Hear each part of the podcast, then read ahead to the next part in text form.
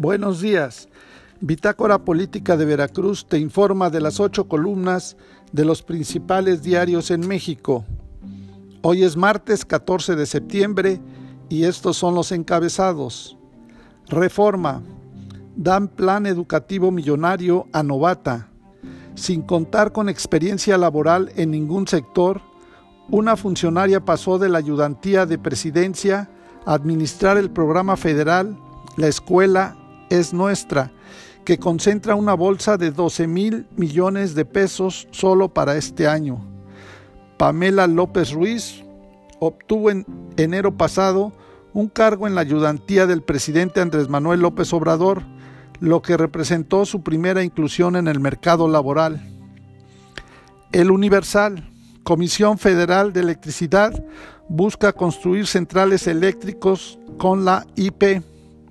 La reforma eléctrica que impulsará el presidente Andrés Manuel López Obrador propondrá que la Comisión Federal de Electricidad adquiera centrales eléctricas propiedad de la iniciativa privada mediante un esquema de autofinanciamiento la jornada.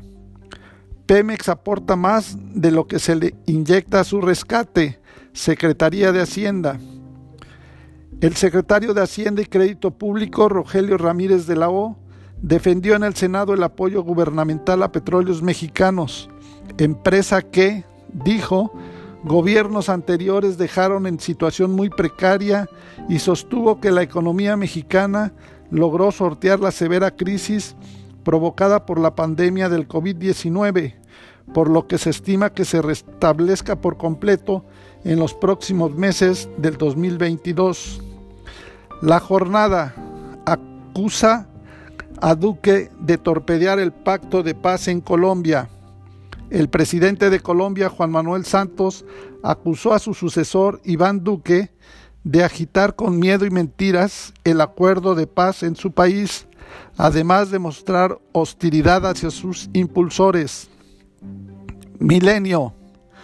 AMLO pide a Biden 1.425 millones de dólares para llevar programas de la 4T a Centroamérica. México solicitó al gobierno de Estados Unidos apoyar con al menos 118 millones 800 mil dólares mensuales unos 1.425 millones 600 mil dólares al año para que dos de los proyectos emblemas de la cuarta transformación se apliquen en Centroamérica contra la migración irregular.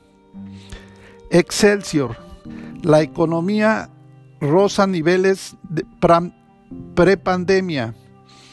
La economía mexicana está entrando en una recuperación más balanceada y estabilizada tras el impacto de la pandemia de COVID-19 y se prevé que se restablezca por completo en el 2022, aseguró el secretario de Hacienda Rogelio Ramírez de la O. El financiero. Nacieron 620 mil empresas en un año. Hacienda. Durante la pandemia del 2020 a la fecha, se crearon 620 mil nuevas empresas, pero desaparecieron un millón, por lo que todavía hay un faltante por recuperar, reconoció el secretario de Hacienda, Rogelio Ramírez de la O. El economista, la producción mexicana de metales se redujo con la pandemia. México perdió en la producción mundial de oro, cobre, zinc, de acuerdo con datos de la Cámara Minera de México. Te invitamos a que nos sigas en nuestras redes sociales de Bitácora Política Veracruzana en www.bitácorapolítica.com.mx. Hasta la próxima.